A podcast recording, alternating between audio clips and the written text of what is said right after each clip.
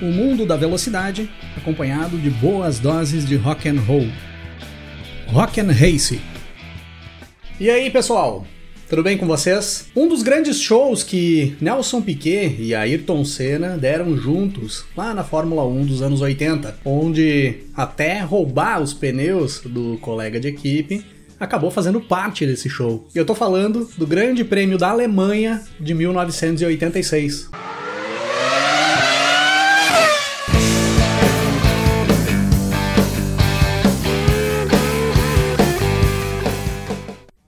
Grande Prêmio da Alemanha de 1986 era a décima etapa do Campeonato Mundial de Fórmula 1 de 1986, disputado no longo e veloz circuito de Hockenheim, no dia 27 de julho daquele ano. Era ali que entrávamos na reta final da temporada, e a disputa pelo título mundial começava a funilar. Nesse momento do campeonato, o inglês Nigel Mansell da Williams era o líder da competição, com 47 pontos conquistados, o francês Alain Prost, da McLaren, era o segundo colocado, com 43 pontos. Depois vinham os dois brasileiros da Fórmula 1 ali naquele ano. Ayrton Senna, da Lotus, na terceira posição, com 36 pontos, e o Nelson Piquet, da Williams, com 29 pontos conquistados. Tanto Senna quanto Piquet sabiam que precisavam buscar um bom resultado nesse Grande Prêmio da Alemanha, para conseguirem se manter vivos na briga pelo título. Após o Grande Prêmio da Alemanha, faltariam apenas seis provas para o término da temporada. E se Mansell ou Prost buscassem a vitória nesse Grande Prêmio da Alemanha, ficaria difícil para os brasileiros descontarem a diferença que o inglês ou o francês abririam nessa reta final de campeonato. Nos treinos classificatórios, a McLaren mandou na pista.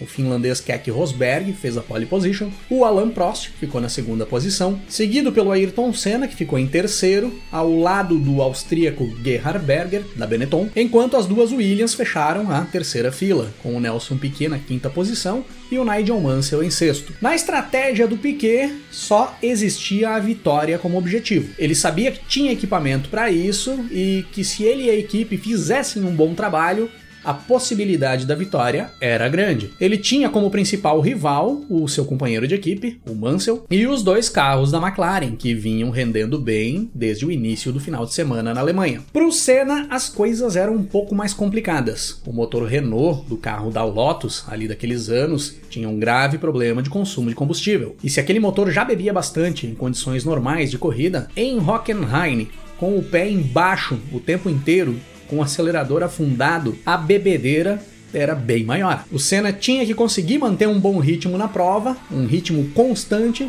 mas ao mesmo tempo poupando equipamento e poupando combustível, senão ele não chegaria até o final da prova. Então, para o Senna chegar dentro da zona de pontuação e de repente da quarta posição para cima seria um grande resultado nesse Grande Prêmio da Alemanha. E é dessa forma, com estas condições, que é dada a largada para as 44 voltas do Grande Prêmio da Alemanha de 1986. E o show brasileiro nessa corrida começava logo nos primeiros metros da prova, em uma largada espetacular do brasileiro Ayrton Senna, que colocou o carro no meio das duas McLarens, deu um chega para lá no Prost, com direito até um leve toque no carro do francês, e assumiu a liderança da corrida ainda antes da primeira curva do circuito de Hockenheim. O Piquet se aproveita também dessa distracionada que o Prost deu após a disputa com o Senna na largada e pula para a quarta posição, ainda nos primeiros metros. Fechando a primeira volta de corrida, nós tínhamos o Senna na primeira posição, o austríaco Gerhard Berger em segundo, também se aproveitou daquele bolo ali no início para ganhar posições, Keck Rosberg na terceira posição, Nelson Piquet em quarto, Alain Prost em quinto e Nigel Mansell na sexta posição. Na volta 2 da corrida, o Keck Rosberg passa pelo Berger e pelo Senna e assume a ponta do pelotão. E o Rosberg passa e já começa a abrir vantagem, enquanto o Senna ia ficando para trás, sendo ameaçado pelo Berger e pelo Piquet, que mostravam um rendimento muito melhor do que o Senna ali naquele início de prova. No início da volta 3, o Piquet passa pelo Berger, assumindo a terceira posição na corrida. E ainda antes de fechar a volta 3, pois as voltas no circuito de Hockenheim eram voltas longas, o Piquet passa também pelo Senna e assume a segunda posição. E já impressionava o ritmo que o Piquet ia impondo ali no início da prova. A partir do momento que ele passa o Senna e assume a segunda posição, ele já vai tirando rapidamente a diferença que o Rosberg tinha aberto para o segundo colocado nessas primeiras voltas de corrida. Na volta 4, o Prost e o Mansell passam pelo Berger. O francês vai para a quarta posição e o inglês para a quinta. E os dois vão para cima do Senna. Na volta 5, o Prost passa pelo Senna e vai para a terceira posição. O Senna, que tinha ido para a liderança poucos metros após a largada, em cinco voltas já tinha caído para quarto, confirmando que o carro não tinha rendimento para acompanhar as Williams e as McLarens. Na volta 6, o Piquet vai de vez para cima do Keck Rosberg, bota o carro do lado passa pelo finlandês e assume a ponta do pelotão. Nelson Piquet era o novo líder da corrida. Próximo da volta 10, o Mansell começa a reduzir bastante o ritmo na pista e acaba caindo para a sexta posição. Ele perde a quinta posição para o René Arnaud, da Ligier. É nesse momento da prova que a Williams começa a traçar um plano para fazer o Mansell se recuperar dentro da prova. Eles adiantariam o pit stop do inglês colocando pneus mais macios em cima do carro para fazer o inglês ter um ritmo melhor nas próximas voltas e escalar o pelotão. E seguindo essa estratégia que a Williams tinha montado para o Mansell, é que na volta 15 da corrida vem uma das principais jogadas do Piquet nessa prova. A Williams chama o Mansell pelo rádio para entrar nos boxes e fazer a sua troca de pneus na volta 15, visando uma estratégia para aumentar o ritmo do Mansell na corrida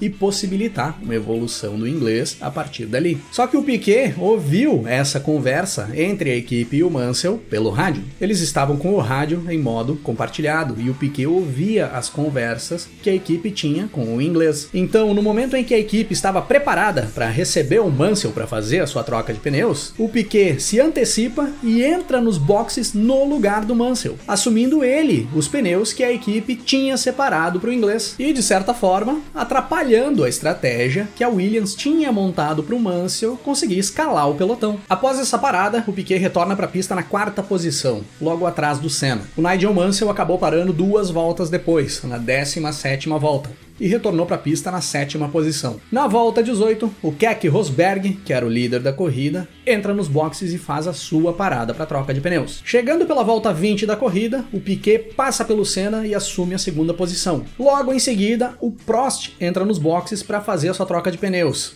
O Prost era o líder da corrida ali naquele momento com a sua parada, o Piquet assume a ponta novamente. Na volta seguinte, o Senna entra nos boxes e faz a sua parada para troca de pneus. Nesse momento da corrida, todos os pilotos do pelotão da frente já tinham parado para fazer as suas trocas. E aí nós chegávamos na metade da corrida, com o Piquet na liderança, o Keck Rosberg em segundo, o Alain Prost em terceiro, o Ayrton Senna na quarta posição e o Mansell em quinto. Passando da volta 25, o Keck Rosberg começa a diminuir bastante a vantagem que o Piquet tinha na pista. A diferença que era grande após as paradas para troca de pneus cai para menos de 5 segundos. E o Piquet começava a ter dificuldade para guiar o carro. O carro já começava a escorregar bastante. Aqueles pneus macios que a Williams tinha separado pro Mansell fazer as voltas rápidas, o Piquet utilizou, fez as suas voltas rápidas mas eles terminaram rápido. E aí o Piquet retorna para os boxes para fazer uma segunda parada para troca de pneus. E após essa segunda parada, o Piquet retorna para a pista na terceira posição, atrás das duas McLarens e logo à frente do Ayrton Senna. A partir daí, o Piquet impõe um ritmo muito forte na corrida. Ele ia engolindo os retardatários que apareciam na pista e em questão de três voltas após o pit stop, ele já estava colado na traseira da McLaren do Prost. Na volta 30 da corrida, o Mansell faz faz a sua segunda parada para troca de pneus. E nesse mesmo momento em que o Mansell faz a sua parada, o Piquet faz a ultrapassagem em cima do Alan Prost e assume a segunda posição. Faltando 12 voltas para a corrida terminar, o Keck Rosberg era o primeiro colocado, com o Piquet na segunda posição, 11 segundos atrás do finlandês. O Prost era o terceiro colocado com o Senna em quarto, 9 segundos e meio atrás do francês. Quando chegamos a 10 voltas para o final da corrida, a diferença do Rosberg para o Piquet já tinha reduzido para menos de 6 segundos. O Piquet ia tirando mais de 2 segundos por volta, essa vantagem que o Rosberg tinha para ele. E a vantagem que o Prost tinha para o Senna também começava a cair, já tinha reduzido para menos de 7 segundos. Faltando 7 voltas para terminar, o Piquet colou de vez na traseira da McLaren do Rosberg. E aí nós teríamos a briga briga pela vitória nessas últimas sete voltas de corrida. Mas quem estava esperando uma briga nessas últimas voltas da corrida nem viu muita briga na pista. Uma volta depois do Piquet ter chegado no Rosberg, quando faltavam seis voltas para a corrida terminar, o Piquet faz a ultrapassagem em cima do finlandês e assume a ponta da corrida mais uma vez. Enquanto isso, o Senna ia reduzindo muito a diferença em relação ao Prost. Quando Piquet faz a ultrapassagem em cima do Rosberg e toma a ponta da corrida, faltavam seis voltas para terminar e o Prost tinha em torno de 6 segundos de vantagem para o Senna. Na volta seguinte, faltando 5 voltas para a corrida terminar, essa vantagem do Prost para o Senna caía para menos de 4 segundos. E não só isso, a partir desse momento, nas últimas cinco voltas da prova, todos os pilotos ali do pelotão da frente começaram a se aproximar. O Rosberg conseguia manter uma proximidade em relação ao Piquet, que era o líder da corrida, o Prost começava a se aproximar do Rosberg, enquanto o Senna também se aproximava do Prost, e até o Mansell, que era o quinto colocado, começava a chegar nesses caras. Dava a impressão que o pessoal que tinha pisado mais no decorrer de toda a prova que tinha imposto um ritmo mais forte, estava precisando tirar o pé nesse momento para não ficar sem combustível antes do final da corrida. E aí, desse pessoal da frente, o cara que tinha feito uma corrida mais cadenciada, pois sabia do seu problema de consumo de combustível, era o Senna. Ele consegue manter um ritmo mais forte ali no final e na penúltima volta chega no Alan Prost e faz a ultrapassagem assumindo a terceira posição da prova. E aí, na última volta da corrida, o finlandês Keck Rosberg fica sem combustível no carro, já na metade final da volta, quando faltava menos de meia volta para a corrida terminar. E o Senna passa pelo Keck Rosberg e assume a segunda posição. Tanto o Senna quanto o Piquet fazem esses últimos metros da prova balançando o carro de um lado para o outro, para que o pescador no tanque de combustível conseguisse sugar um pouco de combustível que ainda tinha dentro do tanque, para dar potência para o motor conseguir chegar até a linha de chegada. E acabou sendo o suficiente para fechar mais uma dobradinha brasileira na Fórmula 1, com Nelson Piquet fechando as 44 voltas do Grande Prêmio da Alemanha de 1986 na primeira posição e o Ayrton Senna cruzando a linha de chegada em segundo, com o carro praticamente apagado, praticamente sem combustível. O inglês Nigel Mansell, que fez uma prova toda complicada e nunca andou entre os líderes, acabou cruzando a linha de chegada em terceiro, pois tanto Prost quanto Keck Rosberg ficaram sem combustível na última volta. Sendo que uma das cenas mais icônicas do Grande Prêmio da Alemanha de 1986 foi o Alain Prost empurrando a sua McLaren nos metros finais da prova, já na reta de chegada, tentando cruzar a linha de chegada. Para nós brasileiros, claro, teve uma cena mais importante do que essa. Pela segunda vez, Ayrton Senna e Nelson Piquet dividiam a bandeira brasileira em cima do pódio no final de uma prova. Essa dobradinha deixava os dois pilotos brasileiros vivos na briga pelo título mundial de 1986. A partir daí, faltando seis provas para o fim do campeonato, apenas 13 pontos separavam o primeiro colocado no mundial, o inglês inglês Nigel Mansell para o quarto colocado, que era o brasileiro Nelson Piquet. No meio desse bolo tinha Alan Prost e Ayrton Senna. A briga pelo título estava totalmente aberta e tanto Senna quanto Piquet estavam totalmente dentro dessa disputa. Grande Prêmio da Alemanha de 1986. Mais um grande prêmio com domínio total dos brasileiros dentro da Fórmula 1, que assim como outras provas que eu já trouxe história aqui para o canal e as que eu ainda vou trazer no futuro, representou bem o que foi o domínio domínio brasileiro na Fórmula 1 dos anos 80.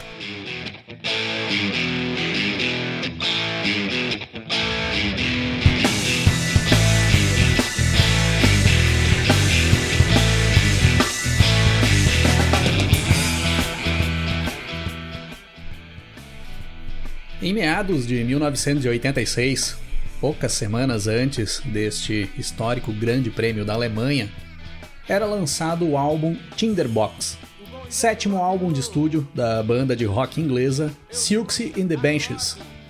Para quem curte um rock alternativo dos anos 80, daquele cenário pós-punk, com elementos de new wave.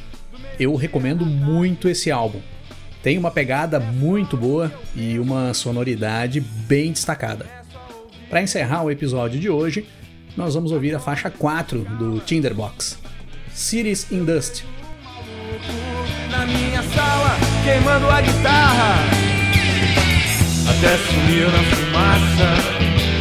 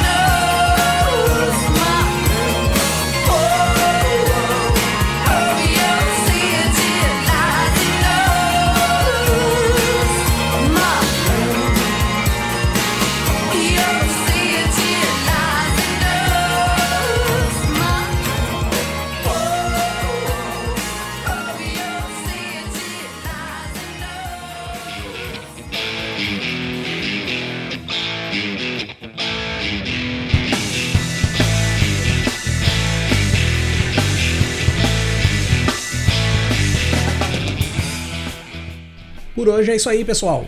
Se curtiu o nosso conteúdo por aqui, dá uma passada também no nosso canal no YouTube, é youtube.com/barra para você curtir também os nossos episódios em vídeo. E para me seguir nas redes sociais, é só procurar aí no Twitter ou Instagram, arroba Chris 8 Silvestre, que eu tô por lá também. Valeu pela parceria e pela audiência. Um grande abraço para todo mundo. Até mais. É só o que eu penso. Começo a ouvir acordes, escalas